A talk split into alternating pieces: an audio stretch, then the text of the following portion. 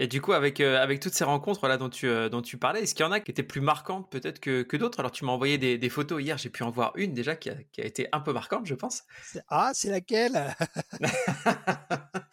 Avec un petit monsieur à côté de toi, euh, d'un certain âge, j'ai l'impression. Ah oui, alors on parle de Dick Smith, hein, bien sûr. Enfin, je Oui. crois. Hein. Tout à fait, dis tout à si fait. je me trompe.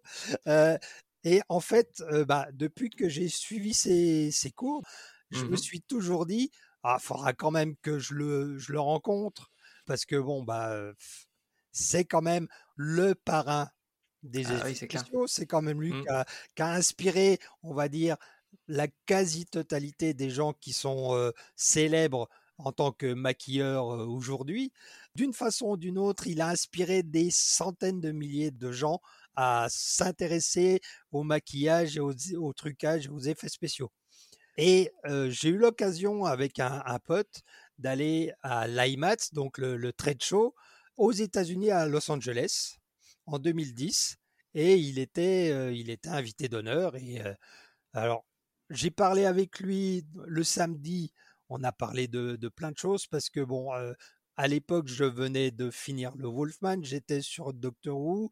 On a parlé de plein de gens qui connaissent et que bah, moi finalement, euh, oui, je les connais aussi. Et puis euh, il y en a même avec qui j'ai bossé. Donc euh, bon, c'était vraiment un échange. Alors que je le connaissais comme ça, mais c'était pas quelqu'un à qui je parlais tous les jours. Mais on aurait Mhm. dit un, un échange de, de deux personnes qui se rencontrent sur le quai d'une gare et qui discutent ou à- à- dans un café qui boivent un- un- une bière ensemble. C'était vraiment vraiment sympa.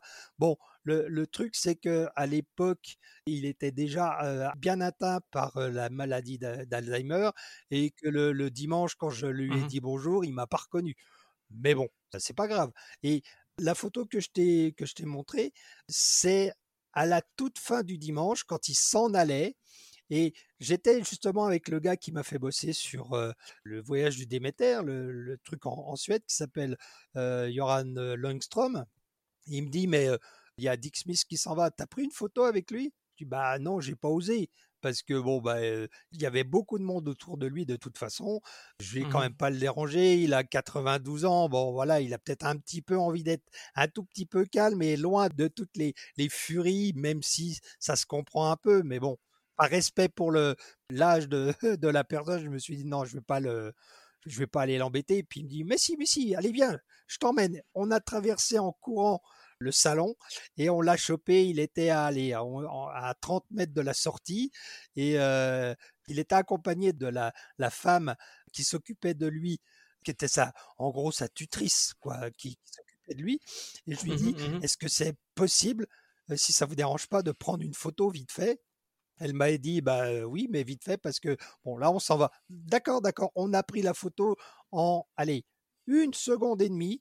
Et d'ailleurs, c'est pour ça que j'ai une tête un peu bizarre sur la photo, mais euh, c'était euh, ouais, c'était un peu comme dans un rêve, c'était un peu flou et j'ai pas vraiment réalisé que Ouais. je prenais la photo avec euh, avec lui. Mais et je suis pas quelqu'un qui cherche, tu sais, les, les photos de vedettes ou de personnages. Mhm, mhm. non, c'est j'aime bien les voir, j'aime bien discuter avec eux. Je préfère ça à plutôt que allez, on fait une photo, un selfie, machin. Non, c'est enfin, déjà moi, je trouverais ça un petit. Enfin, je suis pas une vedette, hein, mais je le fais si on me demande, mais je trouve ça. non, c'est pas. Je j'aime pas embêter les gens pour ça. Je trouve que c'est un tout petit peu du, du rentre dedans, un petit peu. Bon, après, voilà, c'est. Non, non, mais c'était bien. En plus, le, salon, c'était en 2010. euh, Bon, j'en ai encore des souvenirs qui sont qui sont précieux. Donc c'est non, non, c'est très bien. Bon, bah écoute, en tout cas, ouais, ça devait être euh, assez magique, j'imagine. Une, une légende, euh, une légende comme ça, ouais, c'est sûr. Bah, et puis il y avait aussi euh, un autre salon que je voudrais faire qui s'appelle Monster Palooza. Oui, là, bien il sûr. y a vraiment tous les maquilleurs possibles imaginables. Et euh, par contre, l'IMAX, euh, c'est un peu différent parce que bah, ça dépend aussi. euh, Il n'y a pas forcément tout le monde non plus parce que ça dépend de ce que les gens font, euh, s'ils sont occupés sur un tournage ou voilà. Mm. Moi, je sais que le salon que j'ai fait à Los Angeles, il faisait partie de mon séjour. J'avais prévu de visiter des ateliers, de, me faire un peu plaisir. Bon, finalement, euh, j'ai pu en visiter qu'un parce que tous les autres étaient soit en vacances, ce qui est assez rare, soit étaient pas disponibles parce qu'ils bossaient sur un projet qu'ils devaient garder secret, soit ils étaient en déménagement pour aller dans d'autres murs qui étaient un peu plus spacieux. Enfin bon, voilà. Puis il y en a qui étaient ailleurs, qui se préparaient à aller sur un tournage, voilà. Donc bon, on peut pas tout avoir, mais non, c'était très très bien. Moi, moi j'ai bien aimé. et plus encore le salon anglais où là, bah, il y a des Américains, mais il y a aussi beaucoup d'Européens qui viennent, enfin qui venaient, puisque maintenant, je ne sais pas si le salon il va reprendre après le Covid. Pour 2023, c'est mort déjà, donc on verra l'année prochaine. Mmh mais bah, quand tu as, par exemple, je me rappelle au tout début, donc en 2003-2004, il y avait Stuart Freeborn qui venait comme invité non officiel qui s'installait dans un coin et qui racontait ses, bah, ses, expériences de, maquilleur avec Charlie Chaplin sur la guerre des étoiles, des trucs comme ça. Mais je sais pas moi, mais c'est magnifique ça. Ah bah ça vaut de l'or, c'est clair. Il y avait Chris Tucker qui te raconte comment lui est venu le, le, maquillage, tel ou tel trucage dans la compagnie des loups. Voilà, plein, plein, plein, plein de trucs. Mais ça, c'est en fait, c'est des trésors qu'on n'aura plus puisque bah, les, les gens sont plus là. Mmh. Mais ça fait plaisir de les avoir entendus et puis pouvoir échanger quelques mots parce que c'est pas des conversations, mais échanger quelques mots avec eux, c'est. ben, ça nous marque. Sûr. Ouais, j'ai fait ça aussi avec Michael Westmore. On a parlé de Star Trek c'est le truc complètement improbable. Il fait une petite conférence, une interview d'une heure, et puis à la fin de l'interview, on nous dit bah il va aller à tel stand et puis si vous voulez vous allez là-bas vous pouvez lui faire signer un autographe n'importe quoi voilà et puis donc la salle faisait à peu près 700 800 personnes quand même donc le temps de descendre, moi, je me suis retrouvé quasiment à la fin de la queue. Et à un moment donné, comme ils ont vu que là où ils étaient, bah, ça bouchonnait quand même pas mal le, reste du salon, euh, ils se sont dit on va aller ailleurs. Et je me suis retrouvé quasiment devant. et, du coup, euh, bah, j'avais un magazine, euh, c'était un Starlog spécial making of des maquillages de Star Trek, mmh Next Generation. Mmh et, alors, il a regardé ce magazine-là, il m'a dit Oula, bah, il y a longtemps que je ne l'ai pas vu, ce magazine-là.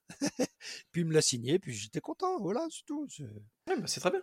Puis il y a plein, plein, plein de monde. Il faudrait presque encore une autre émission pour dire tout ce que j'ai rencontré. Alors, après toutes ces anecdotes, du coup, euh, je sais que tu as travaillé là dernièrement sur le film Le Dernier Voyage du Déméter, qui devrait sortir prochainement au cinéma. Euh, qu'est-ce que tu peux nous dire en fait sur ce projet? Qu'est-ce que tu as, fait euh, dessus? Alors en fait, c'est un projet qui est, ça fait un, petit moment déjà. C'était au niveau du dernier confinement qu'on avait eu en, France, ah et, donc c'est 2021. Et puis, donc, c'est Joran Langström qui m'avait contacté pour me demander si bah, je bossais toujours. Et je lui avais dit, bah, je bosse toujours, oui, mais alors, attends, parce qu'avec le Covid, c'est compliqué je ne sais pas exactement. On venait d'être reconfiné. Je ne savais pas exactement les conditions, qu'on pouvait faire, ce qu'on pouvait pas faire. Donc, je lui dis, je me renseigne et puis, je, te, redis ça. Et puis, en fait, c'était voilà, c'était pour bosser sur le, le Déméter, pour faire partie. Alors, je faisais partie, mais en même temps, j'étais un petit peu celui qui amenait la, mes connaissances, entre guillemets, sur la mousse de latex c'est moi qui étais un petit peu le, chef de l'équipe, quoi, on va dire. D'accord. J'avais quelqu'un au-dessus de moi qui me disait faut faire ça, faut faire ça, faut, faut faire tel ou tel truc. Et moi, bah voilà, je faisais la, la, mousse. Et donc ça, c'était un projet qui nous a tenus, parce qu'il y avait quand même beaucoup de monde. Nous, on n'était pas là, parce qu'il y a une, une partie qui a été tournée aux États-Unis, puis en Allemagne, et puis un petit peu partout. Enfin, il y a, il y a deux ou trois locations comme ça en, en Europe location, oui, c'est location. Non, c'est des sites, sites. Site, voilà, merci, parce que des fois j'ai. Non, mais j'avais, j'avais compris, j'avais compris. Voilà. et, du coup, nous, on était, en gros, responsables des tirages par rapport aux, aux créatures. Alors, je vais pas dévoiler le, le truc, mais bon, le Déméter, c'est le bateau, en gros, qui amène les restes de Dracula dans des caisses remplies de terre des Carpates jusqu'à Londres. Dans le bouquin, il y a quelques pages, très peu. Et dans le film, par exemple, de Coppola, il en parle à peu près, allez, ça doit durer même pas 20 minutes. Mais bon, en gros, bah, spoiler, tous ceux qui sont dans le bateau au début, ils le seront plus à la fin. C'est ça. Et donc, du coup, on a été, on a été chargé de faire tous les costumes, depuis le, le vampire émacié jusqu'au vampire en pleine forme, en passant par des, des, morceaux de loup-garou. Alors j'imagine aussi qu'il y aura des images de synthèse aussi par rapport à des... Donc ça, je ne sais pas, on verra bien. Et, puis, et puis voilà, donc on a passé trois mois à faire des morceaux de vampire, voilà, que ce soit des jambes, enfin quand je parle de jambes, c'est grosso modo, c'est des, des des leggings. Mmh. Parce que celui qui joue le, le, rôle de créature, c'est euh, Javier Botet. C'est quelqu'un qui bosse beaucoup pour le cinéma espagnol mmh et il est aussi connu pour interpréter des créatures très grandes, très fines, très décharnées. Mmh donc ça, ça, lui est comme un gant. Et puis du coup, voilà, il donc il avait en gros, on va dire, juste à enfiler le costume comme un, comme un pyjama plus quelques autres trucs qui étaient collés donc sur le visage et au niveau des mains. Et voilà. Et on a fait ça pendant trois mois. C'est top. Ouais, ah, non, mais c'était alors c'était des longues heures quand même, mais on était une super bonne équipe. Et c'est ça qui nous a fait tenir le, le, coup le plus longtemps, parce que on avait des gens aussi bien d'Oslo que d'Italie, que bah, de Suède forcément, mmh. des Anglais, des Américains. Non, non, c'était très très bien. Moi, j'ai, c'était fatigant, mais c'était bien. On a, on a bien rigolé, on a eu des, des bons moments de, de fou rire, donc c'était, non, non, c'était bien. Bon, bah super, donc une bonne expérience. Ah oui, oui. Bah, en, même temps, pour être pendant trois mois sur, euh, sur un, projet, on a intérêt à bien s'entendre quand même, parce que sinon, euh, bah, on n'est pas obligé de tous s'entendre. Euh, il y a des gens avec qui tu as plus ou moins d'affinité, forcément, mais généralement sur des plus petits projets, ça n'a pas vraiment beaucoup d'importance. Par contre, oui, quand tu sais que tu es parti pour un moment, tu fais quand même un, petit effort, on va dire, au début, de bien t'entendre avec tout le monde, et puis, et puis voilà. Bien sûr. Alors, c'est le moment où on va passer un petit peu aux, recommandations. Euh, est-ce que tu aurais euh, un film ou une série, ou, les deux hein, d'ailleurs, hein, euh, qui t'aurait mis un peu une, claque dernièrement, qui t'aurait vraiment plu, qui t'aurait, voilà, que tu garderais comme ça en tête? Bon, alors le, truc, c'est que je suis quand même un tout petit peu un vieux de la vieille. Et honnêtement, bon, à part les films, le début des Marvel, de la, la, première phase, on va dire Iron Man et tout ça, je trouvais ça très bien. Maintenant, je trouve qu'en plus, avec les séries télé, c'est un tout petit peu. ouais, j'ai perdu l'intérêt. Je ne sais pas si c'est plus intéressant, mais en tout cas, j'ai, je commence à, perdre l'intérêt. Autrement, bah, les, les films que moi j'aime bien, c'est les films des années 80. C'est des films qui sont devenus des classiques, mais qui correspondaient à une époque et à mon avis, je le dis un petit peu, je suis biaisé de ce côté-là, mais je pense qu'ils étaient mieux faits, mais c'était pas dans, les mêmes conditions et puis le, message n'était pas forcément le même. Parce que là maintenant, les, les remakes ou les suites comme on, disait tout à l'heure, par rapport au fait que les, productions, elles surfent un peu sur la nostalgie des classiques pour essayer de faire quelque chose de nouveau et que finalement ils n'y arrivent pas, c'est que bah, finalement, c'est plus pareil. Ça correspond plus à ce que j'en attends.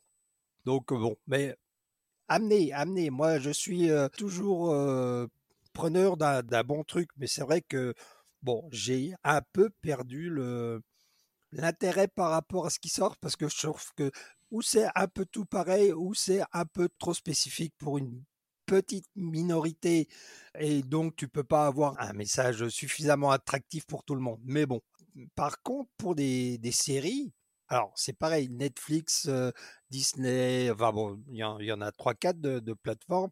Mmh. Des fois, faut chercher un moment pour trouver un, bon film ou une bonne série. Mmh des fois, je passe plus de temps à chercher un truc que de regarder quelque chose.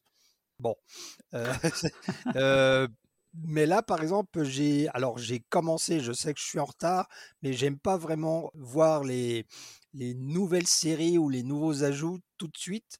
parce que j'ai pas envie d'être emmené par l'espèce de buzz qui se fait à ce moment-là. Mmh J'aime bien voir une série un peu, pas vraiment au calme, mais sans tout le, bah, sans tout le, buzz qu'il y a autour quand ça sort en premier.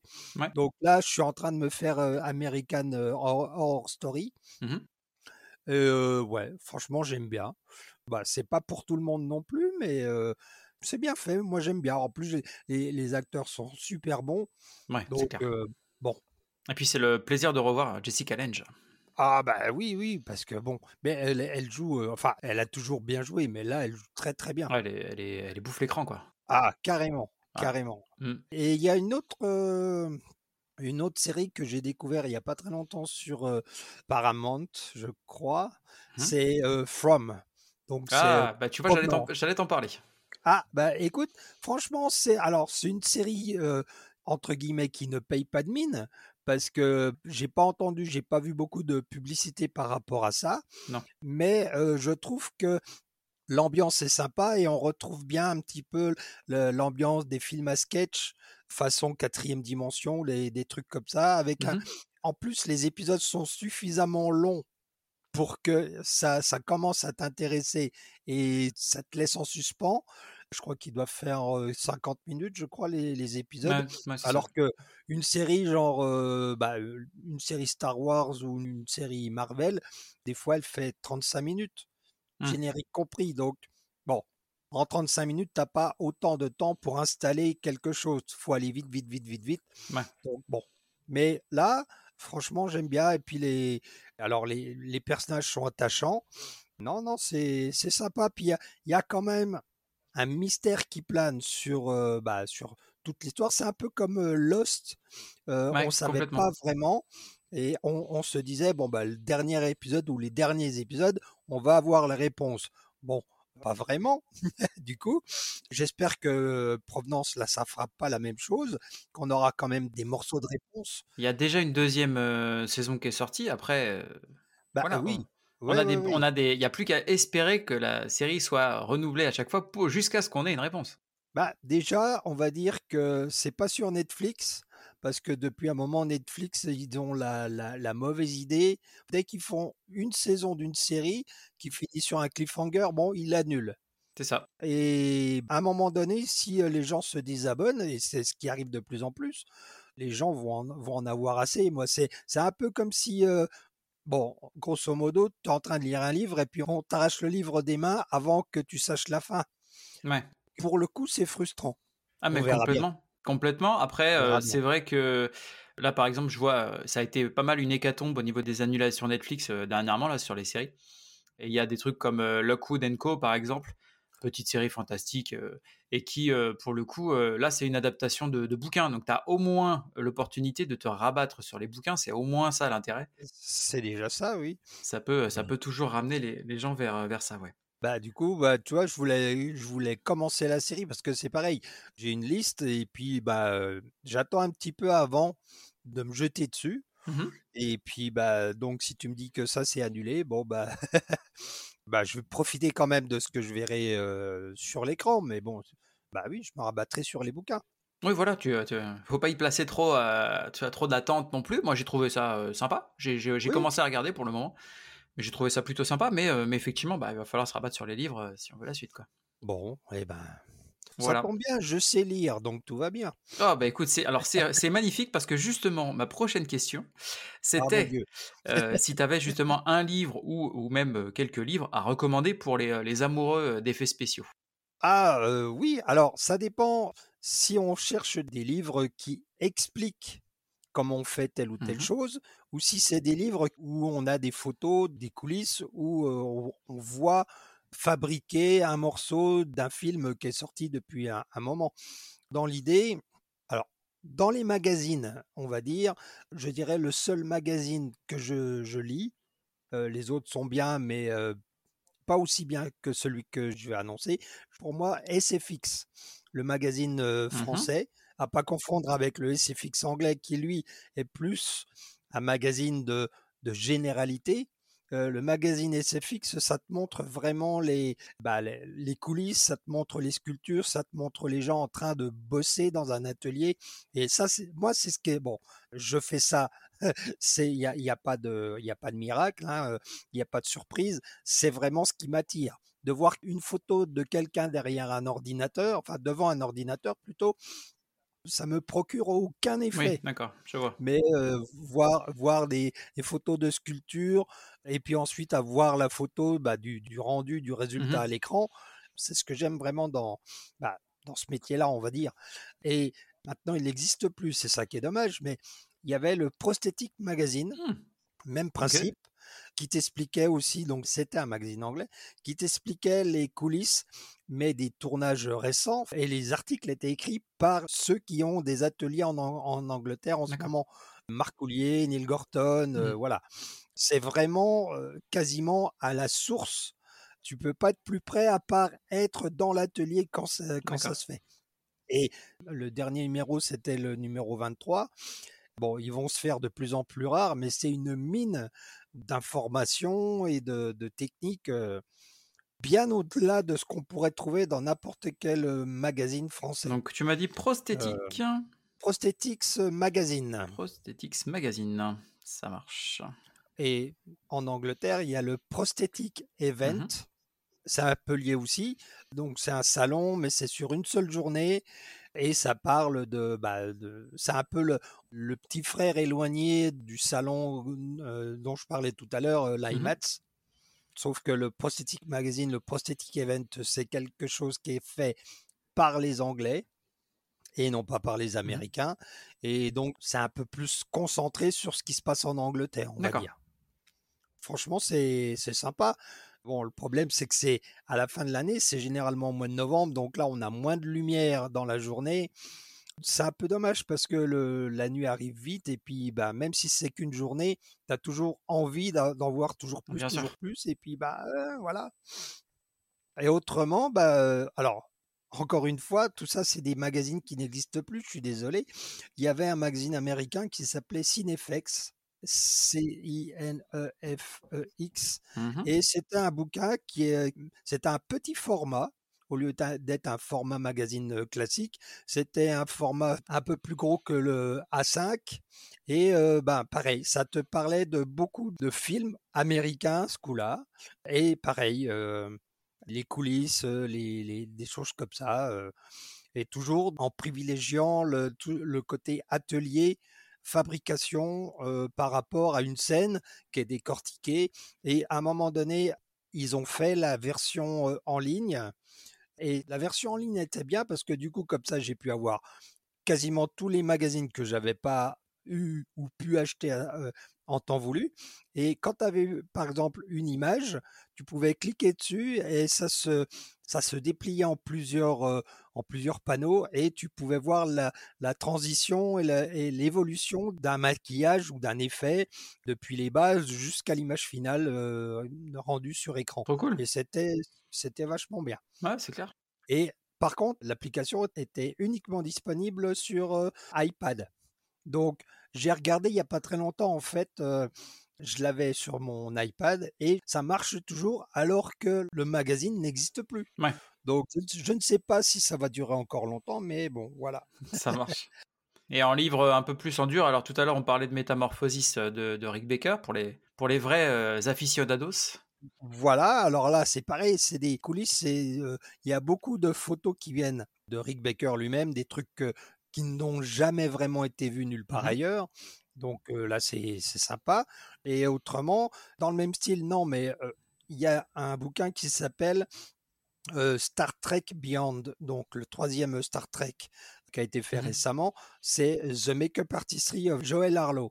Joel Harlow, c'est celui qui était responsable des maquillages des trois derniers Star Trek. Et sur le troisième, il y a un bouquin qui a été écrit par Joe Nazaro Joe Nazaro, il a beaucoup contribué à Cinefex, à, beaucoup de magazines. il a écrit beaucoup d'articles par rapport à tous les, films qui sortaient avec des maquillages, avec des choses comme ça. Donc, Makeup Artist Magazine, enfin, il a écrit beaucoup, beaucoup de choses.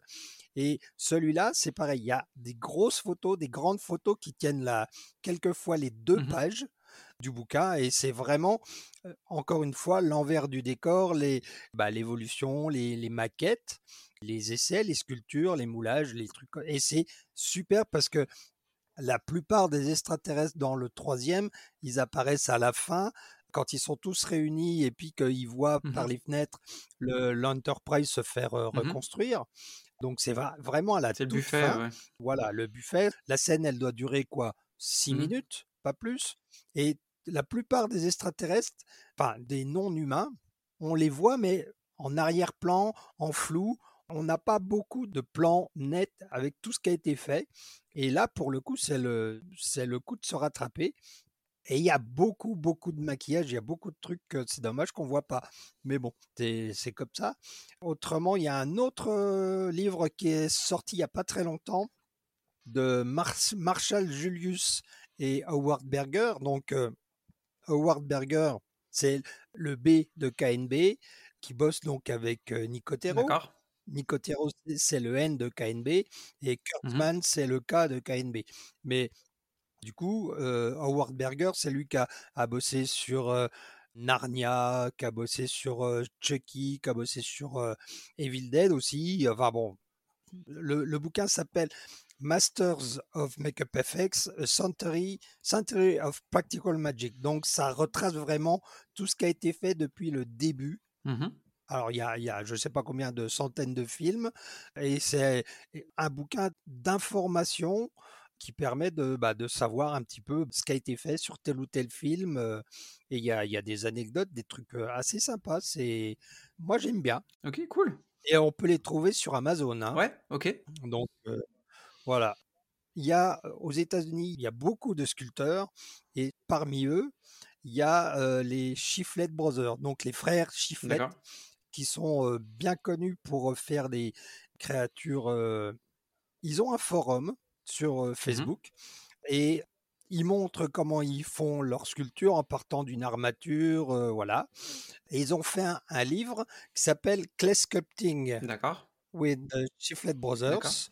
Et là, ça te montre, en fait, il y a, il y a une partie qui leur est réservée. Donc, même chose, ils montrent comment ils font une créature, enfin une maquette en tout cas, depuis la- la- l'armature jusqu'à le commencement de la sculpture, jusqu'à la Mmh finition. Et tu as aussi des, des sculpteurs euh, vedettes, invités, on va Ouais. dire, dont euh, Aris qui lui est grec et qui fait des trucs, mais alors magnifiques. Il a un don. Franchement, il est super doué et en plus, il est super sympa. Donc, euh, ça mange pas. Pour ne rien gâcher.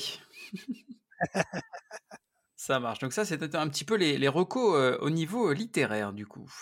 Voilà, voilà, il y a beaucoup d'images. Alors, bon, bien sûr, tout ça, c'est en anglais, hein, on va pas se le Oui, cacher. beaucoup. Beaucoup de Euh, ressources, effectivement.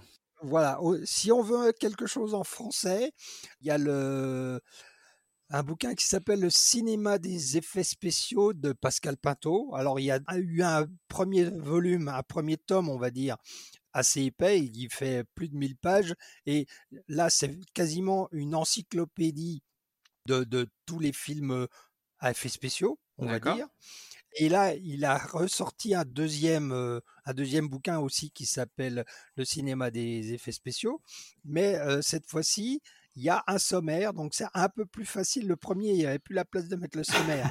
Euh, celui-là, il y a le sommaire, donc c'est un peu plus euh, facile, entre guillemets, de s'y retrouver. Mais euh, c'est des gros bouquins, c'est une encyclopédie. Hmm. Donc là, pour le coup, c'est en français. D'accord. Et alors, ça explique pas comment on fait, mais ça regroupe tout ce qui a été déjà fait. euh, c'est une encyclopédie, quoi. De... C'est toujours bien de, entre guillemets, de, bah, de savoir qui a fait quoi, qui est responsable de quoi pour tel ou tel film. Parce que ça a un petit peu tendance à se, à se perdre, on va dire. Et oui, malheureusement. Et oui. Alors, en parlant de ça, justement, est-ce que tu peux nous parler un peu de ton actualité? Quelle est-elle? Alors, pour l'instant, principalement, je donne des cours Ouais. un petit peu partout. Là, dans pas longtemps, je vais partir à, à Montpellier et je participe aussi à, à des festivals. Il n'y a pas très longtemps, j'ai fait le, le Bloody Weekend. Mmh À la fin de l'année, je vais faire le Frisson Festival. Tout à fait. euh, donc, pour expliquer, pour montrer aux gens, donc euh, peut-être éventuellement faire une petite démo. Mais Alors, encore une fois, moi, je suis pas maquilleur. Donc, moi, ce que je fais, ça prend du temps, on va dire. Mais alors ça tombe très bien, j'allais te, j'allais te le proposer pour le frisson. Si tu as besoin d'un modèle, je suis là. Ah bon bah écoute, heu, bah, on pourra à ce moment-là, on peut réfléchir pour faire quelque chose, heu, ouais, pourquoi pas? Mais comme ça, ça te Pour permet de faire ta démo et moi, c'est un, c'est un espèce de rêve de gosse, tu vois. de me- mais alors, j'attends la réponse, heu, d'une collègue, savoir si elle peut venir aussi parce qu'elle, du coup, elle est maquilleuse. D'accord. Donc ça pourrait très bien coller, pourquoi pas? Pourquoi pas? Que bon, parler de ce que je fais, c'est bien, on va dire, mais c'est quand même mieux quand il y a une démo, quand il y a quelque chose. Donc, j'ai prévu de faire euh, une démo de sculpture sur tout le long de toute la longueur du, du festival. Tout à fait. Mais voilà, c'est vrai que bon, les gens qui passent, ils aiment bien voir quelque chose qui dure pas très longtemps. Le problème, c'est que moi, je ne peux pas fabriquer devant les gens ce que je fais dans un atelier parce que ça prend des heures et des heures.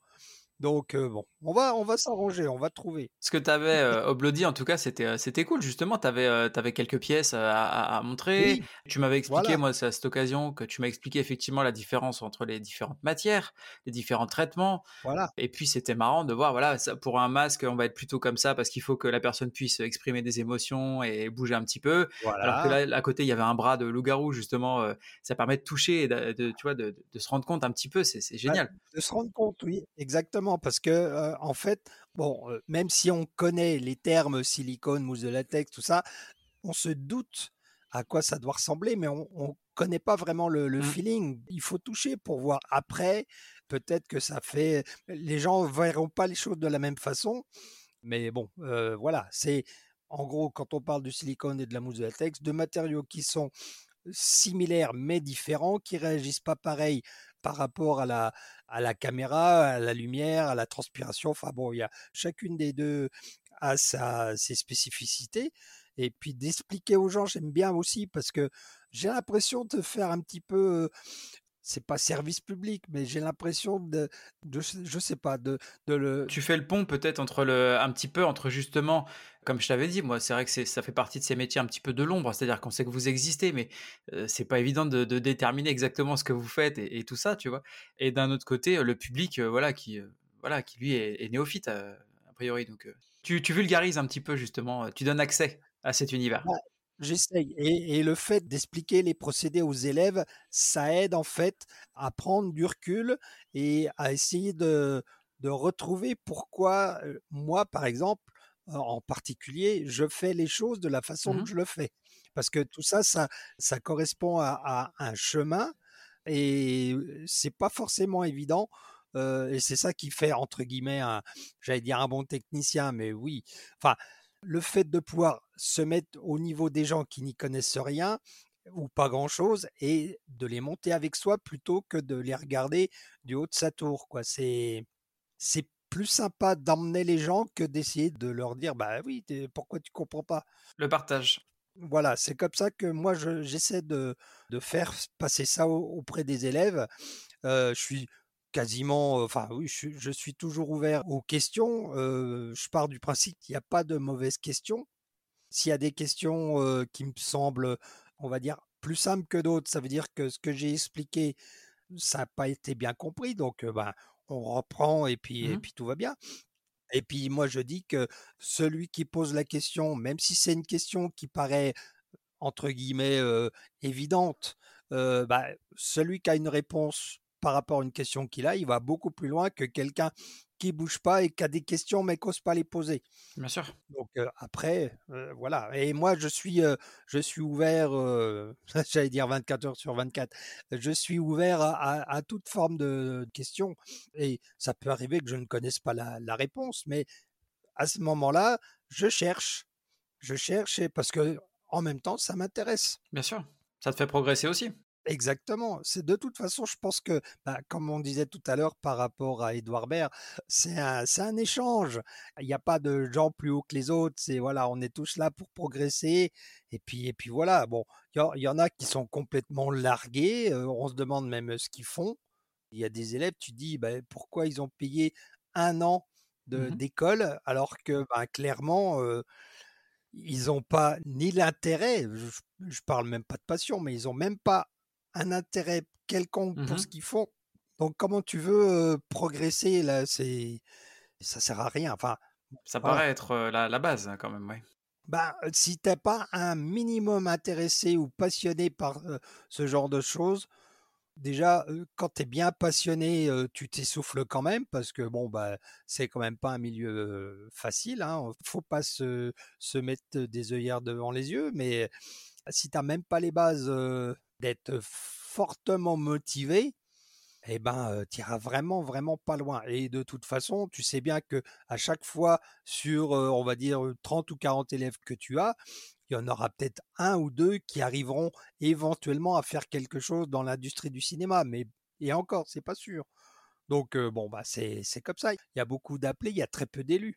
Et puis il y a aussi un côté chance, c'est d'être au bon endroit au bon moment, c'est tout. Euh, Bien sûr. C'est sûr que si tu restes chez toi à regarder des séries ou euh, assis sur ton canapé, euh, bah tu vas pas beaucoup progresser. Très lentement en tout cas. Faut, faut bouger, faut, faut un peu provoquer la, la chance quand même, euh, Bien sûr. mine de rien. Faut se forger sa chance quelque part. Voilà, et puis il faut, faut se faire connaître, et comme je disais tout à l'heure, c'est très long de se faire connaître en bien, mais une fois que les gens te connaissent de façon positive, le bouche à oreille est un peu plus facile, mais c'est très facile d'avoir des avis né- négatifs.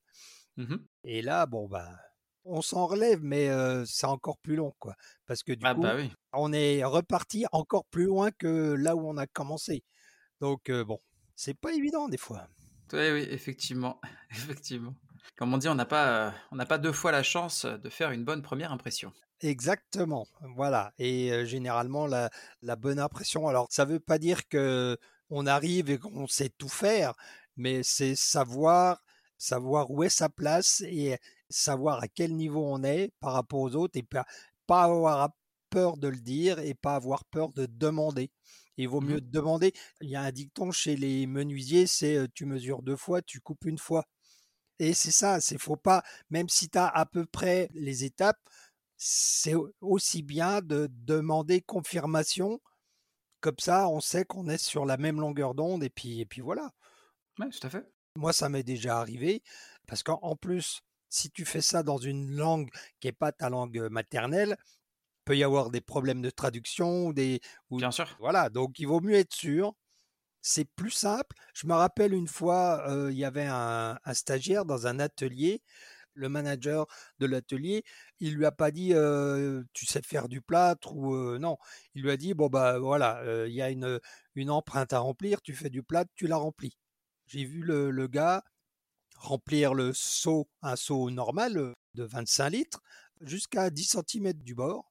Et après, il a commencé à mettre du plâtre. Forcément, au bout d'un moment, bah, ça a un petit peu débordé et bah, tout le monde se foutait un peu de sa gueule parce que bah voilà, il faisait n'importe quoi. Bon, euh, moi je me suis un petit peu approché, je lui ai dit bon bah tu sais pas faire de plâtre, attends, je vais te montrer. Puis voilà. C'est plus constructif. Bah, disons que j'aime pas voir les gens en bavé ou en mauvaise posture, alors que c'est si simple de, de désamorcer le truc et puis de, bah, de faire les choses comme elles doivent être faites. Bon, après, cette histoire-là, de vouloir montrer aux gens vraiment comment ça se fait, on me l'a faite quand j'étais gamin, on va dire. Quand j'étais dans une MJC, j'avais quoi? J'avais 18 ans, 19 ans. Mmh Et euh, je faisais du plâtre aussi. Et la prof d'art plastique de la MJC, elle est passée à côté de, de, de moi en fin de journée, puis elle me dit euh, Tu sais pas faire de plâtre, toi Alors, moi, du haut de mes 18-19 ans, je dis Ah, ben si, si, si, je sais faire du plâtre. Non, non, tu sais pas faire de plâtre. Effectivement, elle m'a montré. Et c'était absolument pas comme je faisais. Et depuis ce temps-là, je fais comme elle m'a montré. Et c'est elle qui avait raison. Voilà, on en apprend tous les jours. Il faut pas avoir peur d'en apprendre parce que ben, on ne sait pas toujours tout. Et puis, et puis voilà. Tout à fait. Mais voilà, c'est quelque chose que moi j'essaie de montrer aux, élèves, même si bon bah tu leur montres, ils te disent oui oui, puis 20 minutes après ils font exactement pas du tout ce que tu leur as montré, mais ça fait rien. Il y en a qui arrivent très bien, il y en a d'autres c'est un peu plus long à, à décanter, mais bon c'est pas grave. Alors où est-ce qu'on peut suivre ton travail? Alors, bah, pour ça, l'internet est ton ami, j'allais dire, ou Google est ton ami, mais bah, j'ai un site internet qui s'appelle alienfactory.info. Sur Insta aussi, sur Instagram, je suis. L'Instagram, c'est gilles.paillet. Mmh j'ai une page Facebook aussi qui s'appelle, bah, comme par hasard, Alien Factory. Comme quoi, hein, c'est bizarre. Tout est lié. Euh, tout est lié. Et puis, euh, alors, je suis aussi sur euh, LinkedIn. Ça doit être Gilles Payet, quelque chose comme ça. Mais du coup, c'est la même photo de profil. Donc, c'est on arrive à me retrouver. Et puis, je suis en train, alors je dis que je suis en train, c'est vrai et c'est pas vrai en même temps, parce que ça fait un moment que je la prépare. J'ai envie de faire une, une chaîne YouTube. Mmh et donc, je suis en train de la, monter vraiment maintenant, on va dire. Mais bon, je l'ai commencé il y, a, il y a deux ans. Mais bon, des, fois, j'ai pas envie, des fois, je suis parti ailleurs, des fois, enfin bon, je suis un tout petit peu compliqué des fois, et puis c'est un tout petit peu compliqué, et puis j'attendais d'avoir vraiment le plus d'informations possible pour essayer de faire quelque chose qui me plaise. Ouais, je vois ce que tu veux dire. Voilà, j'ai commencé à tourner des trucs le montage va se faire. Alors, c'est une chaîne, je ne sais pas si on peut en parler un petit peu vite fait. Bien sûr, bien sûr, vas-y. Alors, c'est une chaîne, encore une fois, de vulgarisation. Et en fait, j'ai envie de partager ce que j'ai appris depuis le temps que je, je fais ça. Et puis, il y a aussi des choses qu'on peut lire sur les magazines américains ou anglais, sur des sites américains. Les produits sont pas les mêmes, donc moi je me dis c'est bien d'essayer de trouver une, espèce d'équivalence de ces produits-là, de ce qu'on peut trouver en France et aussi en Europe. Mmh Puis voilà. Donc le, la chaîne, ça s'appelle le Lab 101. Le Lab 101. Voilà. Donc sur YouTube. Voilà. Et donc 101, là je l'ai prononcé à la française, mais 101. Voilà, 101 qui veut dire les bases en fait en mmh anglais. Donc voilà, ça va parler des matériaux, ça va parler des outils, ça va parler des méthodes. Alors ce sera en français, sous-titré en français, sous-titré en anglais. D'accord. Donc ça, c'est le projet qui me trotte dans la tête depuis un moment. Mmh Et puis voilà, il y a déjà une, petite vidéo de présentation, mais je suis en train d'en refaire une parce que elle date de 2020, je crois, un truc comme ça. Donc non, c'est ça vaut plus rien. voilà. Donc bon bah ça, va se mettre en place tout doucement et puis puis voilà. Ben écoute, dans tous les cas, tous ces liens-là, je vais les mettre dans la description de l'épisode, donc les gens pourront les retrouver plus facilement, tu vois. C'est aussi, c'est aussi l'intérêt, ouais. Voilà, impeccable, merci. Bah écoute, avec grand plaisir. bon, alors ça veut dire que maintenant il faut vraiment que je fasse des vidéos, quoi. Ah bah t'as la pression, parce que bon, je suis quand même suivi internationalement par des, des, millions de personnes, donc tout de suite, voilà. Là, ça rigole plus du coup. Bon, bah, je, vais y aller. Hein. alors je suis suivi internationalement, mais pas, pas par grand monde pour l'instant. pour l'instant, mais ça va, ça va venir, ça va venir. Mais en tout cas, voilà, ouais, effectivement, c'est, euh, mais c'est super. Effectivement, moi, j'ai euh, par exemple une chaîne, je sais pas si tu connais euh, Romain Oulès. Ah bah bien sûr, je l'ai eu en élève. D'accord, ok, ok. Ah, quand je vais à Montpellier, il y a, y a, quoi Il y a de ça, oh, je sais plus. C'était avant le Covid. D'accord. Je l'ai eu en élève quand il a fait le cursus chez Métamorphose mmh à Montpellier. Et oui, il, il, fait aussi des vidéos, il fait des trucs bien à un moment donné, il était avec le hangar 84 qui a fermé. Et c'est bien ah, dommage parce que j'aurais bien voulu aller voir parce que apparemment il y avait beaucoup de potentiel. Mais bon, bah, Covid étant passé par là, hein, ça coince un peu. Mais voilà. Ouais, effectivement, c'est, dommage, mais c'est vrai qu'il propose hein, toujours des, des, super vidéos, oui. et notamment au niveau des, des tutos. Voilà, voilà, voilà. Et ben, j'aime bien son style. Puis bon, on sent quand même qu'il y avait des, des, moyens derrière. Quand même, oui. C'est pas un truc qui est fait en cinq minutes. J'aime bien ce qu'il fait. C'est qualitatif, c'est drôle. en tout cas, moi, j'aime beaucoup en tout cas ce qu'il propose. Et une chose qui est suffisamment rare pour la mentionner, c'est que dans tout ce qu'il raconte, il n'y a rien de faux. C'est vraiment. non, mais parce que bon. Tu dis pas ça parce que c'est ton élève. Ah non, non, non, non, non.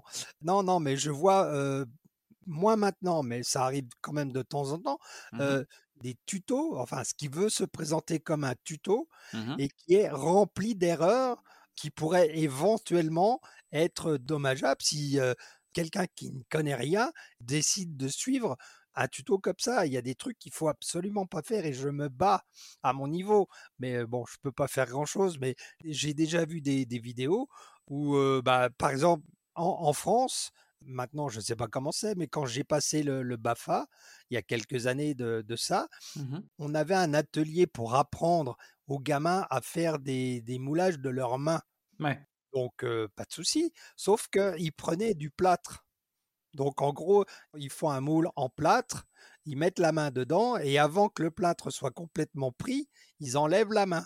D'accord. Et quand j'ai vu ça, j'ai dit ah non, non, non, moi je fais pas ça. Il y a un produit qui s'appelle l'alginate, parce qu'à l'époque, il n'y avait pas encore de, silicone de prise d'empreinte, mais l'alginate, c'est un produit absolument sûr à 2000%. Je peux vous montrer si vous voulez, mais jamais de la vie on fait une empreinte qu'avec du plâtre. On faisait ça dans les années 50. Depuis, il y a des produits mieux et des produits qui sont beaucoup plus sains mmh à utiliser et sans danger. Et parce que il n'y a pas très longtemps, il y a quelques années de ça, en Angleterre, il y a une, fille qui avait fait un peu la, même chose, de mettre ses mains dans, du plâtre, et puis l'idée c'était d'enlever la main avant que le plâtre commence à, durcir. Sauf que elle n'a pas enlevé sa main suffisamment tôt, elle n'a pas pu enlever sa main, ses mains, parce qu'elle avait les deux mains. Mmh et puis le, plâtre, quand il durcit, il y a une réaction chimique qui fait que le plâtre chauffe. C'est une exothermie et ça veut dire que le plâtre travaille, il durcit. Bon, bah, ça a tellement chauffé que ça lui a cramé les doigts et sur les dix doigts qu'elle avait, elle en a plus que deux. Ah oui, c'est ballot. Ah bah oui, quand même. Donc voilà, quand on ne sait pas faire, on ne s'occupe pas de faire. Voilà, je, ne saurais pas gérer une centrale atomique, je ne vais pas m'amuser à tripoter des boutons. Je vois ce que tu veux dire. même principe. j'ai vu il n'y a pas très très longtemps les, conneries qui passent sur TikTok. Mmh. J'en vois certaines qui me hérissent le poil. Comment faire une empreinte de ton visage? Tu prends une grande gamelle, tu mets de, l'alginate dedans, tu plonges la tête dans l'alginate et t'attends que ça prenne. Non, non, parce que l'alginate, il met, alors ça dépend quelle marque tu prends, et il y a des alginates qui sont pour les des alginates dentaires qui prennent très vite, et des mmh alginates pour des prises d'empreintes de, membres ou de pieds ou de choses comme ça qui prennent moins vite. La plus vite, elle prend en moins de 3 minutes. La moins rapide, on va dire, elle prend en 8 minutes à peu près. Donc là, si tu prends un truc qui prend en 8 minutes, tu es obligé de ne pas respirer pendant 8 minutes. Oui, bah c'est, ça se tente. Voilà. Euh, alors, il paraît que ça s'appelle la, la, la, sélection naturelle. Voilà. Ah oui, bah oui, avec le fameux, euh, les fameux Darwin Awards chaque année. Voilà, voilà, voilà. ça s'appelle la sélection naturelle. Quand tu fais n'importe quoi, euh, faut pas t'étonner qu'il t'arrive n'importe quoi. C'est, j'ai vu un truc aussi euh, qui date de plusieurs années. Alors, en même temps, je ne sais pas de quoi en penser. Encore une fois, c'est une prise d'empreinte, mais je sais que ça fait partie d'un court métrage. Donc, il y a plusieurs éléments du court métrage qui n'ont aucun rapport les uns entre les autres. Mais quand tu vois la vidéo, maintenant, tu peux plus la voir parce qu'elle a été enlevée. Mais quand tu vois la vidéo sans connaissance de ce qu'il y a avant, sans connaissance de ce qu'il y a après, sans contexte, sans explication, donc la vidéo s'appelle Comment j'ai voulu mouler Marie. Mmh donc ça part du principe que c'est comme un tuto, puisque tu vois une équipe de plusieurs personnes qui essaient de faire un moulage, une prise d'empreinte de la tête d'une fille, sauf que bah, ils s'y prennent vraiment très mal, pour pas dire autre chose, et ils mettent en gros deux heures et demie à ne pas réussir à faire un truc qui prend euh, au maximum, en allant vraiment lentement, ça, ça met 45 minutes. Vraiment au maximum. Mmh. Bon, alors je sais pas si c'est fait exprès, que c'est dans un court métrage, euh, voilà, euh, mais présenté comme ça, s'il y a des gens qui tombaient sur la vidéo, qui essaient de reproduire ça, non. Moi, j'avais écrit à l'époque au webmaster en lui disant que c'était criminel, il fallait absolument pas que ça reste. C'est resté un moment, c'est resté euh, trois ans en ligne, puis après ça, a disparu, et puis voilà. Mais mais il y en a plein des trucs comme ça. En plus, maintenant, avec les influenceurs et les youtubeurs mmh. de, tout poil, dès qu'ils ont une, caméra, ça y est, ils se prennent pour des professeurs. Tu vois, ah, vous prenez pour un enseignant. Et du coup, ils expliquent des trucs mal. Qui maîtrisent pas. Qui maîtrisent pas, parce que bien souvent, bah, ils ont vu ça pas très longtemps avant à l'école. Donc, ils ne font que régurgiter ce qu'on leur a dit, sauf que bah, l'explication qu'ils donnent, elle est, il y a 80% des informations, il leur manque les 20% qui n'ont pas compris ou qui n'ont pas fait attention, et puis bah, manque de bol, c'est les, 20% de, de bah, faut faire attention, faut, faut pas faire ça, faut faire comme ça, et voilà. Donc bon, un exemple tout bête, on n'y est pas encore, mais ça va venir, mais tous les ans, au moment d'Halloween, on a des maquilleurs ou des maquilleuses, hein, puisque bon, frais sortis des écoles, ils n'ont jamais bossé, mais ils sont déjà, ils s'intitulent déjà maquilleurs ou maquilleuses, donc pas de souci. Et tu les vois faire des, alors soit c'est des photos, soit c'est des tutos où il t'explique comment faire un maquillage d'Halloween avec la classique fermeture éclair au milieu du visage. Mmh. Bon, ça, c'est pas que c'est dangereux, c'est que ça a été fait à peu près 8 milliards de fois. Donc, bon, en plus, quand c'est bien fait, il peut y avoir un intérêt. La plupart du temps, c'est fait avec deux, bouts de ficelle, trois bouts d'allumettes. non. c'est pas, c'est pas maîtrisé, il n'y a rien de nouveau et c'est, bon, c'est moche on va appeler les choses par leur nom, c'est moche. Là où je suis pas d'accord, c'est quand tu as le crayon à travers le nez, ou la, canette de bière écrasée sur l'œil, ou la boule de Noël incrustée dans la, pommette ou au niveau de l'œil, ou même la paire de ciseaux qui traverse. Et là, tu dis, mais attends, non, parce que déjà, c'est dangereux de mettre n'importe quoi de coupant, de tranchant, de contendant autour de l'œil. Mmh Déjà, donc, si tu veux faire ça, tu peux, mais alors il faut faire un moule de la canette ou de la, de la boule ou de ce que tu veux, de la paire de ciseaux, mais il faut pas que ce soit des vrais trucs qui soient dangereux. Parce mmh. que si toi tu fais attention, il faut se dire que le reste du monde, il en a rien à faire. Et il suffit, bah, si, si par exemple tu fais un, maquillage comme ça pour une soirée Halloween, qui se passe dans une boîte de nuit, tu vas te faire bousculer, n'importe qui peut te, te, mettre un coup de coude et puis t'enfoncer ton maquillage ou la, la canette ou n'importe quoi mmh dans l'œil, par exemple. Ou dans le nez, si voilà, faut faire vachement gaffe. C'est un peu comme la, la conduite en fait. Quand tu conduis, c'est pas de toi qu'il faut avoir peur, c'est de tous les autres. Mmh. C'est parce qu'on ne sait pas leur réaction à eux. Si toi tu sais conduire, tu sais pas pour les autres s'ils ont vraiment tous leur, euh, leur capacité ou le permis. Donc euh, voilà. Voilà, l'année dernière, j'ai fait soft. C'est la première année que je, tente un maquillage. Je me suis tranché la gorge. Voilà, j'ai acheté un petit kit latex faux sang. D'accord. Voilà, un peu de, maquillage euh, de base. Et puis, j'ai regardé un petit tuto YouTube qui m'avait l'air honnête. Ok. J'ai testé. Et puis, mais c'était c'était simple à faire, tu vois? Voilà. Et puis j'avais acheté du matériel qui était fait pour. Exactement. J'ai pas essayé de faire un truc avec de la super glue et des, je ne sais quoi, ah tu vois? Oh, c'est bizarre ça, parce que j'ai eu quelqu'un comme ça qui m'avait commandé une prothèse pour Halloween et je lui avais mis toute la méthode pour bah, coller la prothèse justement avec le nom des produits, avec le nom du produit qui va bien pour enlever la colle, pour enlever la prothèse. Et puis en fait, il me dit oui, non, mais en plus, il, m'envoie le message après avoir collé son truc, après la soirée, du coup. Évidemment. et il me dit ouais, mais non, mais j'avais pas ça. Et puis du coup, bah, j'ai tout collé à la, à la colle à postiche. Bah oui, ok. Alors si tu veux, tu à la place du volant d'une voiture, tu peux mettre un carton à pizza si tu veux. Hein, mmh, pourquoi pas Soyons fous. Mais voilà, c'est Non, mais les gens sont un peu, euh, effectivement, oui, ils pensent que ça prête pas, ça prête pas à conséquences et, ils se rendent pas forcément compte que ce qu'on met sur sa peau, ça peut avoir des conséquences graves. hein. Bah voilà, le truc c'est, bah, on disait euh, par exemple les émissions comme euh, Face Off ou euh, Glow, c'est c'est bien dans le sens où ça démocratise le, le show, le- enfin le, le- Le milieu. le milieu, merci, et qu'ils utilisent vraiment les vrais produits.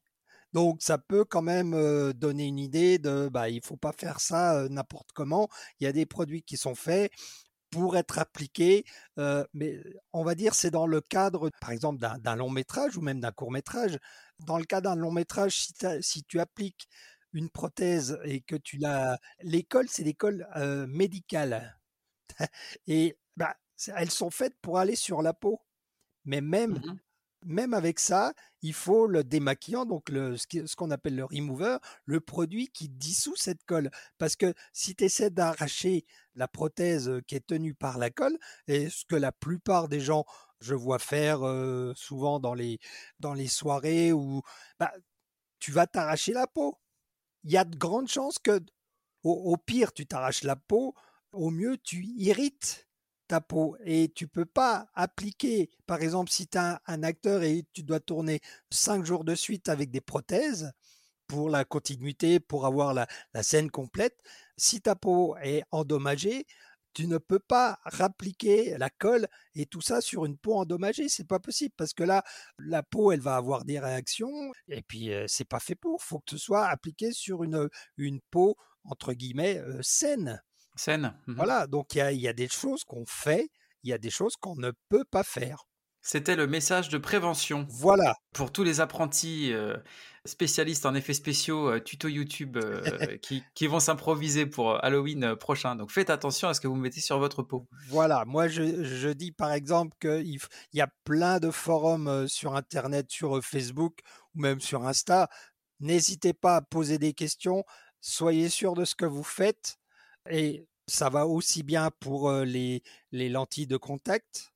Parce que Oui. les lentilles de contact, si c'est mal mis ou si c'est des lentilles de mauvaise qualité, vous allez vous esquinter les yeux ou vous allez esquinter les yeux de votre modèle.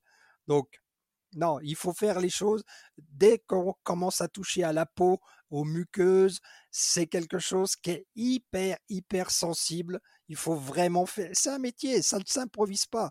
Donc euh, voilà, c'était le message de prévention de Tonton Gilles. Il faut faire attention à ce que vous faites. Retrouvez-le sur la chaîne YouTube Le Lab 101. Voilà. Ça marche. Écoute, on, on va attaquer euh, la, la partie euh, où il y a un peu plus de tension euh, Oh dans, dans, l'émission. Oh mon Dieu. Euh, on va, Tadam attention, j'ai pas mis de, de petite musique pour la tension, mais, mais voilà, on, on- on. Ouais. On va attaquer en fait la série de questions, ce que j'appelle moi rapid fire. Euh, alors, gentiment, euh, l'idée en fait c'est que je te propose euh, le choix entre une, une réponse A et une réponse B.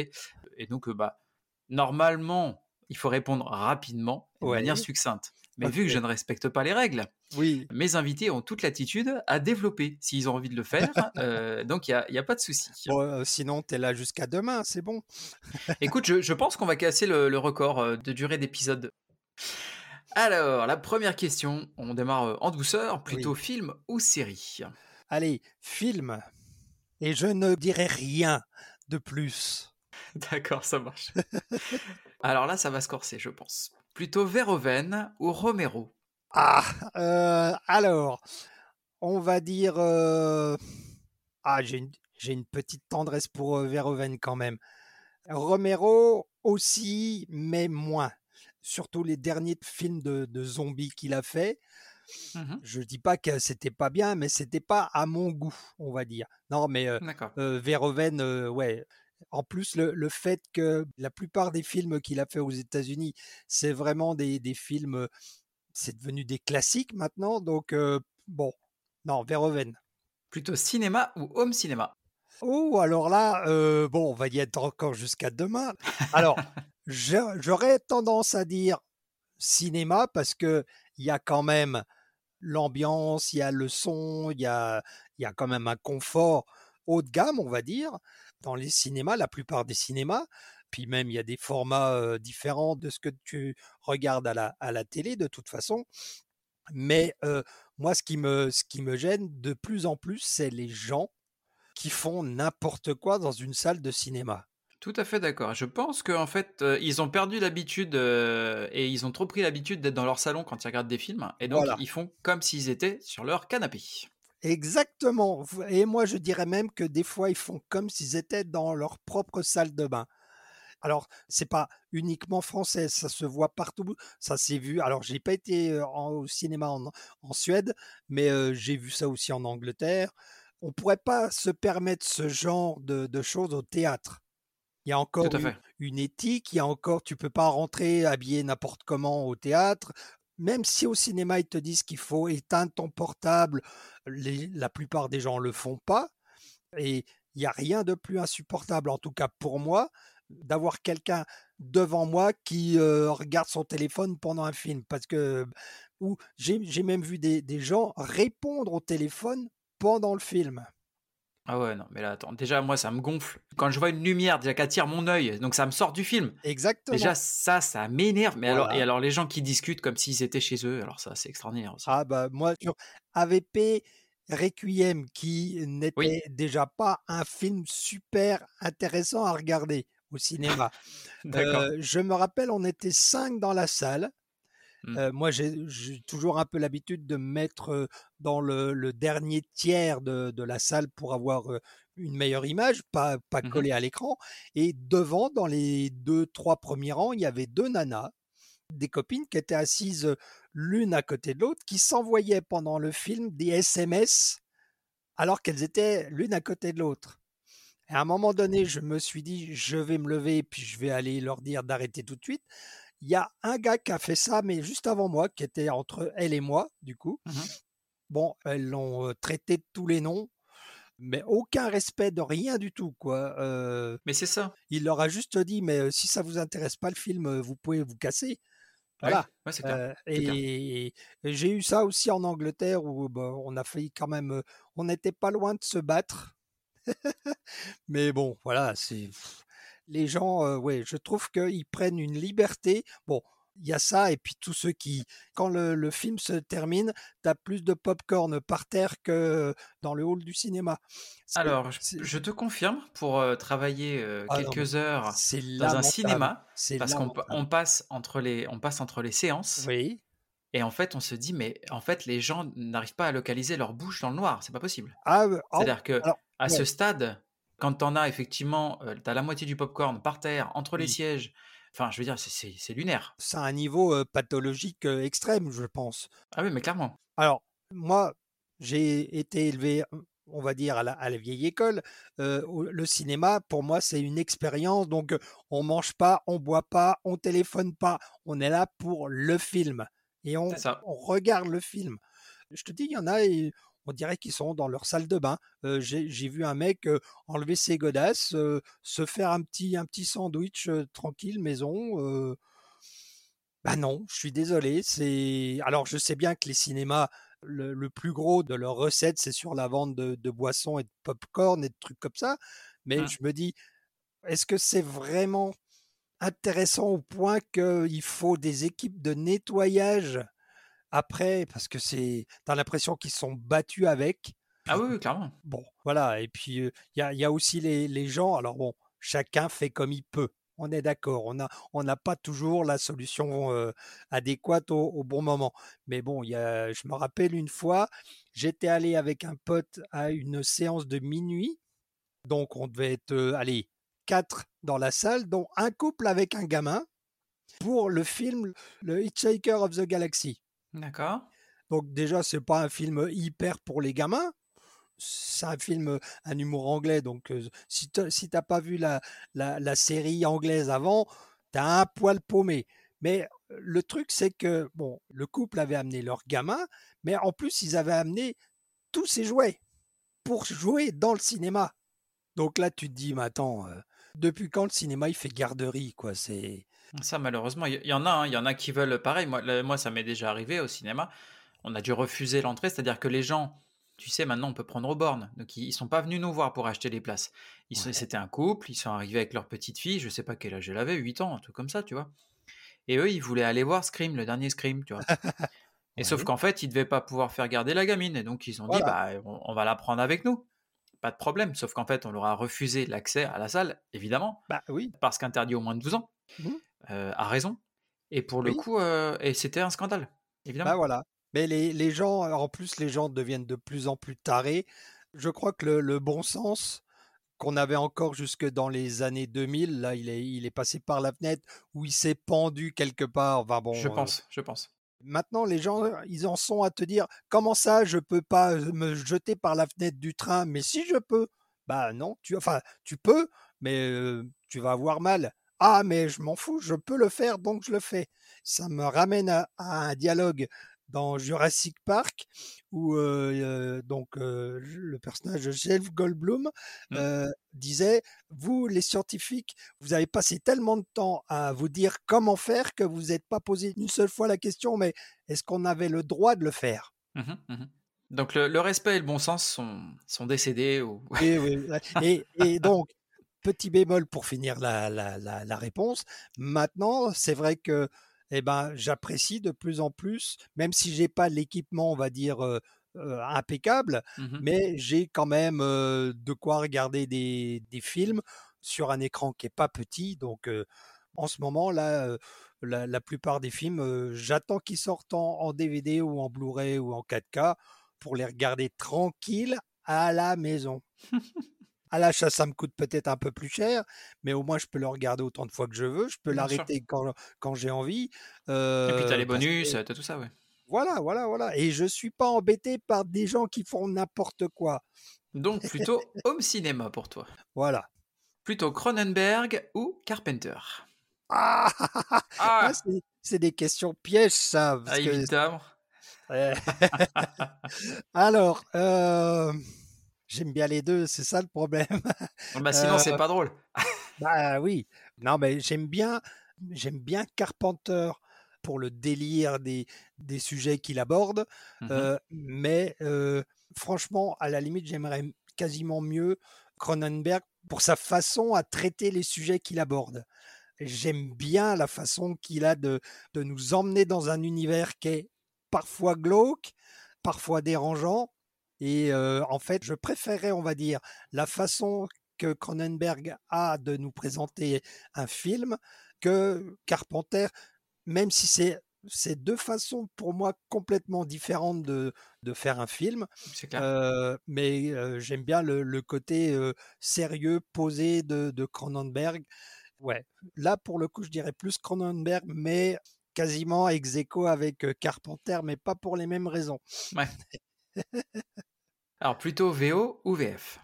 Alors, heu, ça dépend. Je vais dire à 95 je suis VO. D'accord. J'avais ça déjà avant d'aller en Angleterre.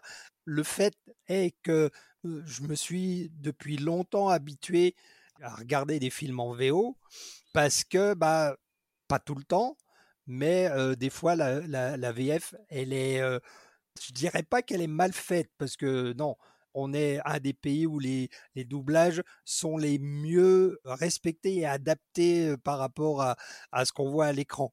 Mais des fois, pour avoir la synchronicité labiale et compagnie, Mmh mh. pour garder le rythme de ce que tel ou tel personnage raconte, ils sont obligés soit de prendre des raccourcis, soit de faire du hors sujet et je trouve que la VO, c'est quand même mieux pour beaucoup de raisons, surtout dans les films, ben, américains, ang anglo-saxons, mais anglais surtout. Parce que, chacun a une façon de s'exprimer. Il y a des accents que je trouve excellents. Par exemple, alors c'est pas vraiment anglais, mais je prends, Next Generation de Star Trek. Mmh mh. La version française qu'on a eue nous, au tout début, qui sortait en VHS, elle était mauvaise.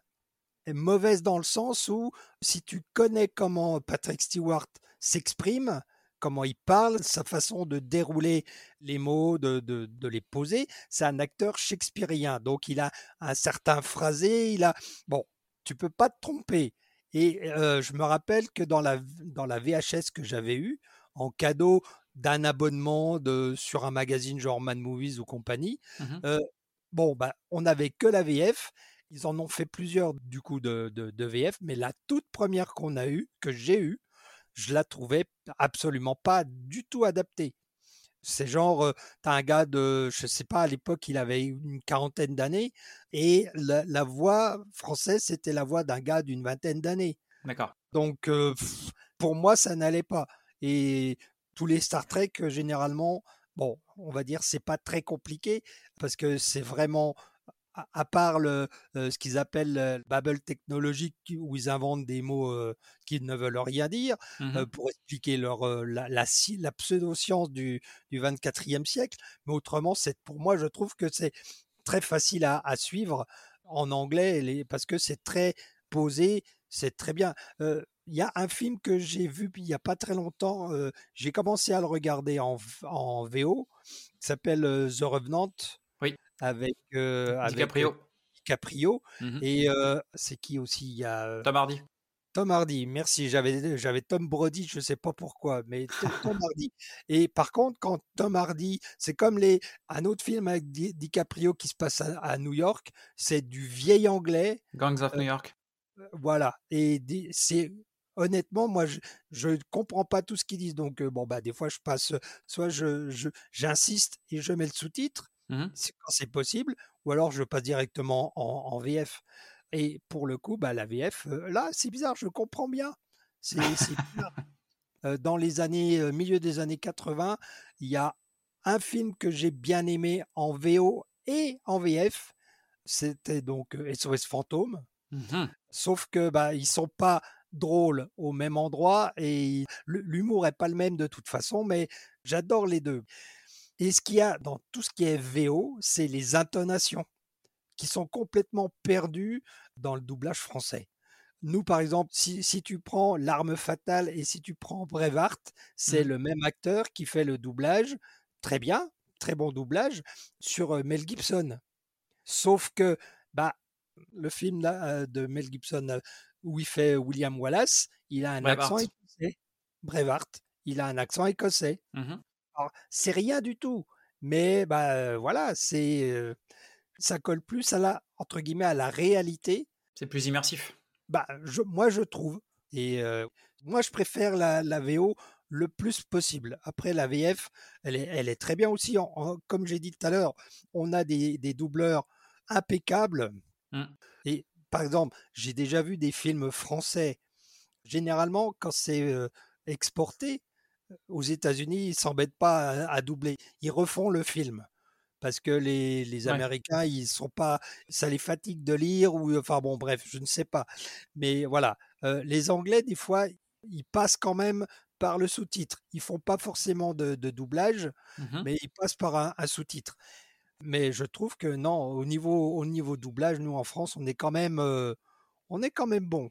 On est, chanceux on tombe vraiment pas trop à côté par rapport à, d'autres pays qui font pas tout le temps, mais souvent n'importe quoi. Mais bon. C'est juste un avis personnel. Oui, mais tout à fait, tout à fait.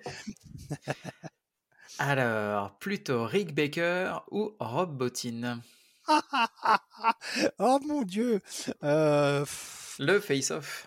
ouais, alors, j'adore ce que fait Rick Baker, mais alors je suis un fan inconditionnel de Rob Bottin, de toutes les créations de Rob Bottin. Mais euh, toi, c'est comme Cronenberg et, Carpenter, c'est vraiment du euh, ex aequo à, à 2 mm près. Quoi. Mmh. Euh, honnêtement, avec, avec la tonne de travail qu'a fait Rick Baker et qui continue à faire toujours, parce que tu peux le suivre sur, sur Insta. Insta, il fait toujours des trucs et c'est formidable. Mmh. Rob Bottin, on ne sait pas où il est, on n'a plus de nouvelles, mais il a quand même fait, pour moi, c'est les, on va dire, les, les, les, trois maquillages les plus marquants pour moi à l'époque. Mmh mais ça reste, bah, c'est Robocop, c'est Darkness de légende, et, puis c'est The Thing. Eh oui. Et, et, là, bon, bah voilà, même si Rick Baker, il, en a fait plein. Il a fait thriller, il a fait. D'ailleurs, j'ai appris il n'y a pas très longtemps, un des gars avec qui j'ai bossé à Stockholm, sur le Déméter, Mmh a fait partie de l'équipe de maquilleurs sur le, le clip euh, Thriller et on peut même le voir, il fait partie des zombies Les de, zombies. Mmh. de, de- de fond d'écran.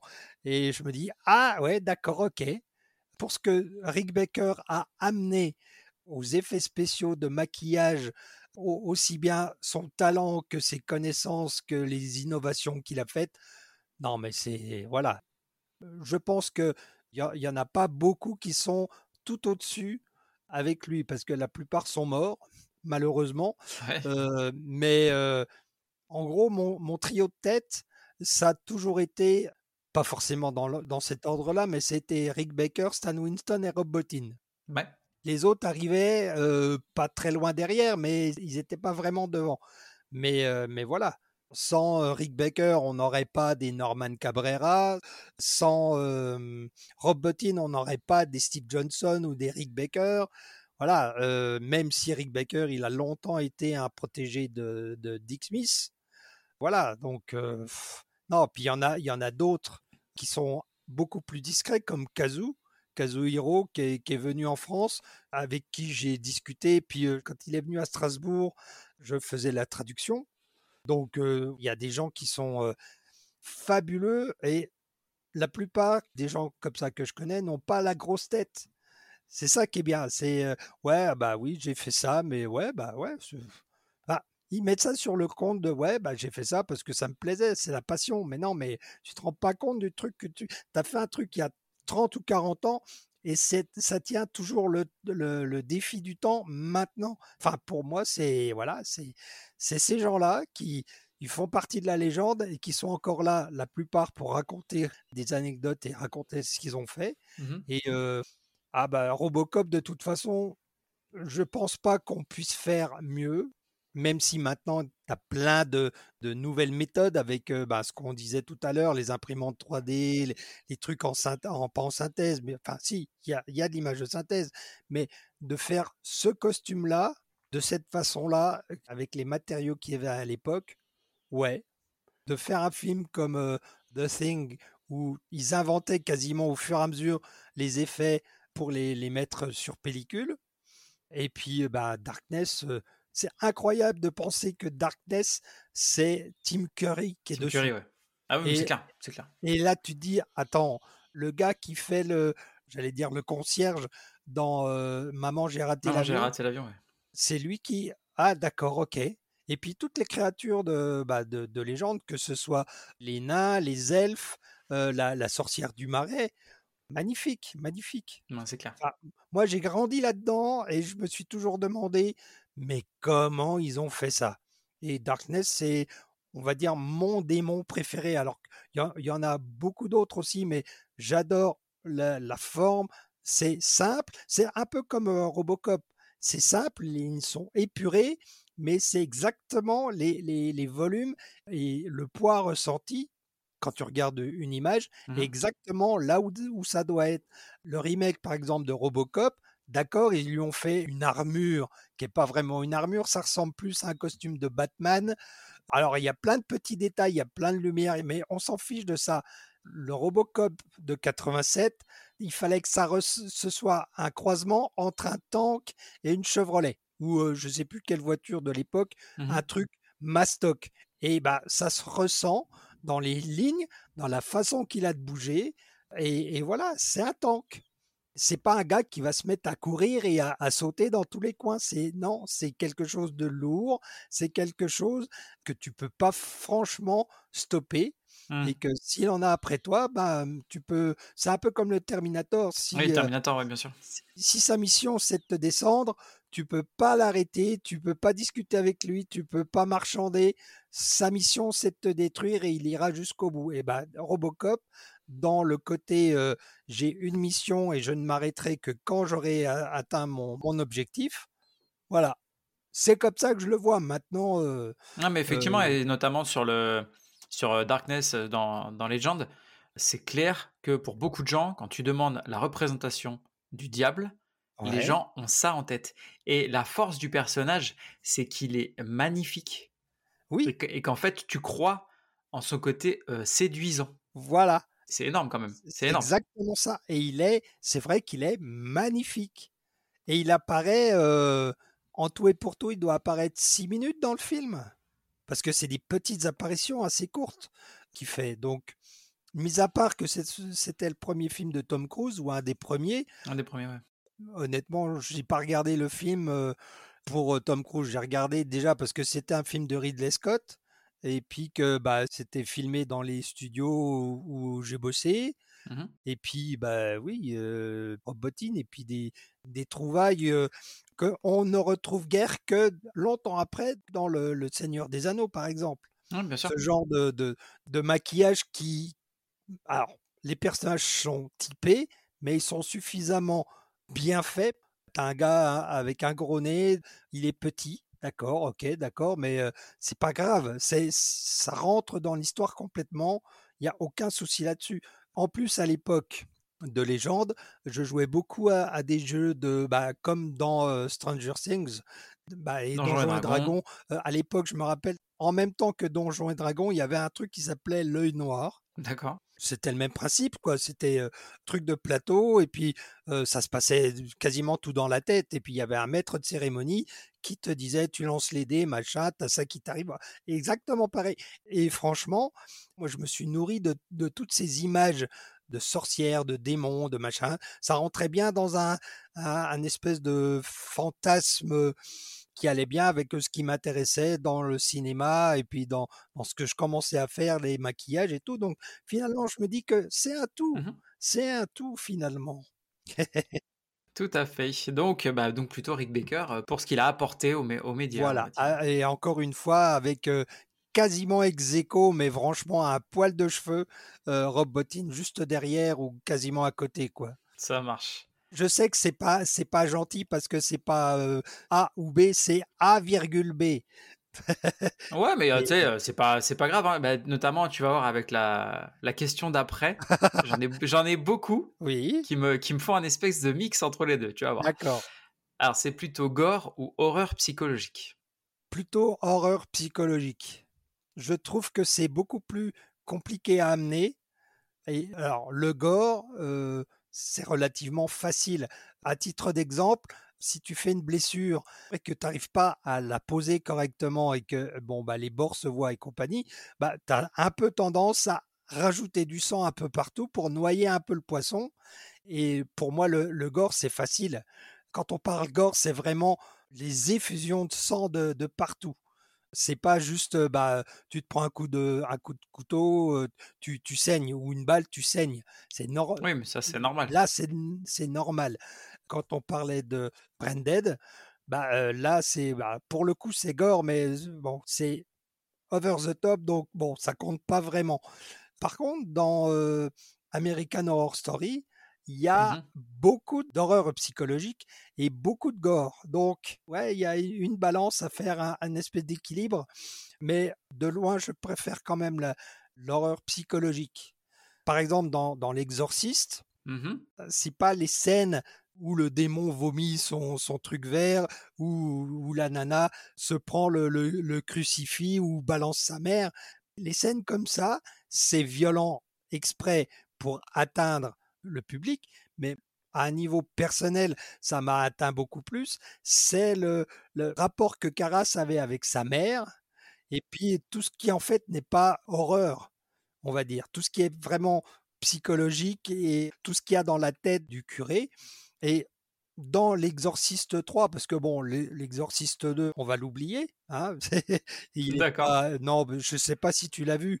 Non, non, j'ai pas vu le deuxième. Alors c'est Richard Burton qui est dedans et ils remettent Régine. Enfin, oui, la première, enfin, c'est la période où ils nous francisaient les, les, prénoms. Voilà. Donc effectivement, on a eu Régine au lieu de Regan, on a eu Jackie à la place de Jason Voorhees dans Vendredi 13, et on a eu Michel à la place de Michael Myers. Donc ils auraient pu l'appeler Michael, mais ils l'ont appelé Michel. Michel. Bon, c'était à peu près dans la même période où Chewbacca s'appelait Chic Tabac et puis euh, C3PO s'appelait Z6PO et euh, Han Solo s'appelait Yann Solo. Mais Yann, tout à fait, oui. Et le Millennium euh, Condor s'appelait pas le Millennium Falcon. Enfin bon, le, Faucon Millennium. Mmh, mmh, mmh. enfin bon, bref.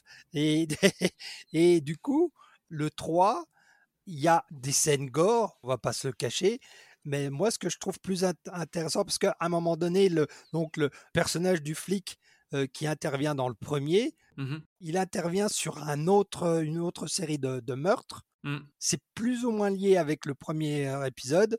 Il y a une histoire de démons, tout ça. Mais à un moment donné, il visite un, asile de fous où est interné, interné un gars qui dit se, prendre pour le démon Pazuzu. Euh, donc voilà. Le lien avec le premier. Voilà. Mmh. Et donc le gars qui est interné, c'est Brad Dourif. Donc là, déjà, lui, Chucky. Voilà, lui tout seul déjà, il fait peur. mais dans l'asile de fous, tu vois, c'est le côté glauque que tu retrouves aussi dans American Horror Story, où tu vois les gens dans leur côté le plus miséreux, le plus misérable, le plus le côté sombre un peu de l'humanité. Voilà, le, côté le plus vulnérable de, la personne. Et là, contre toute attente, alors que tu es bien miné, tu es bien en train de te dire, ouais, c'est quand même pas un endroit où j'ai envie d'aller, il va pour sortir et au moment de sortir, il y a un, plan en contre-plongée où tu vois l'inspecteur qui va pour s'en aller et tu vois le, plafond et au plafond il y a une mamie qui marche à quatre pattes comme une punaise. Comme une araignée, oui.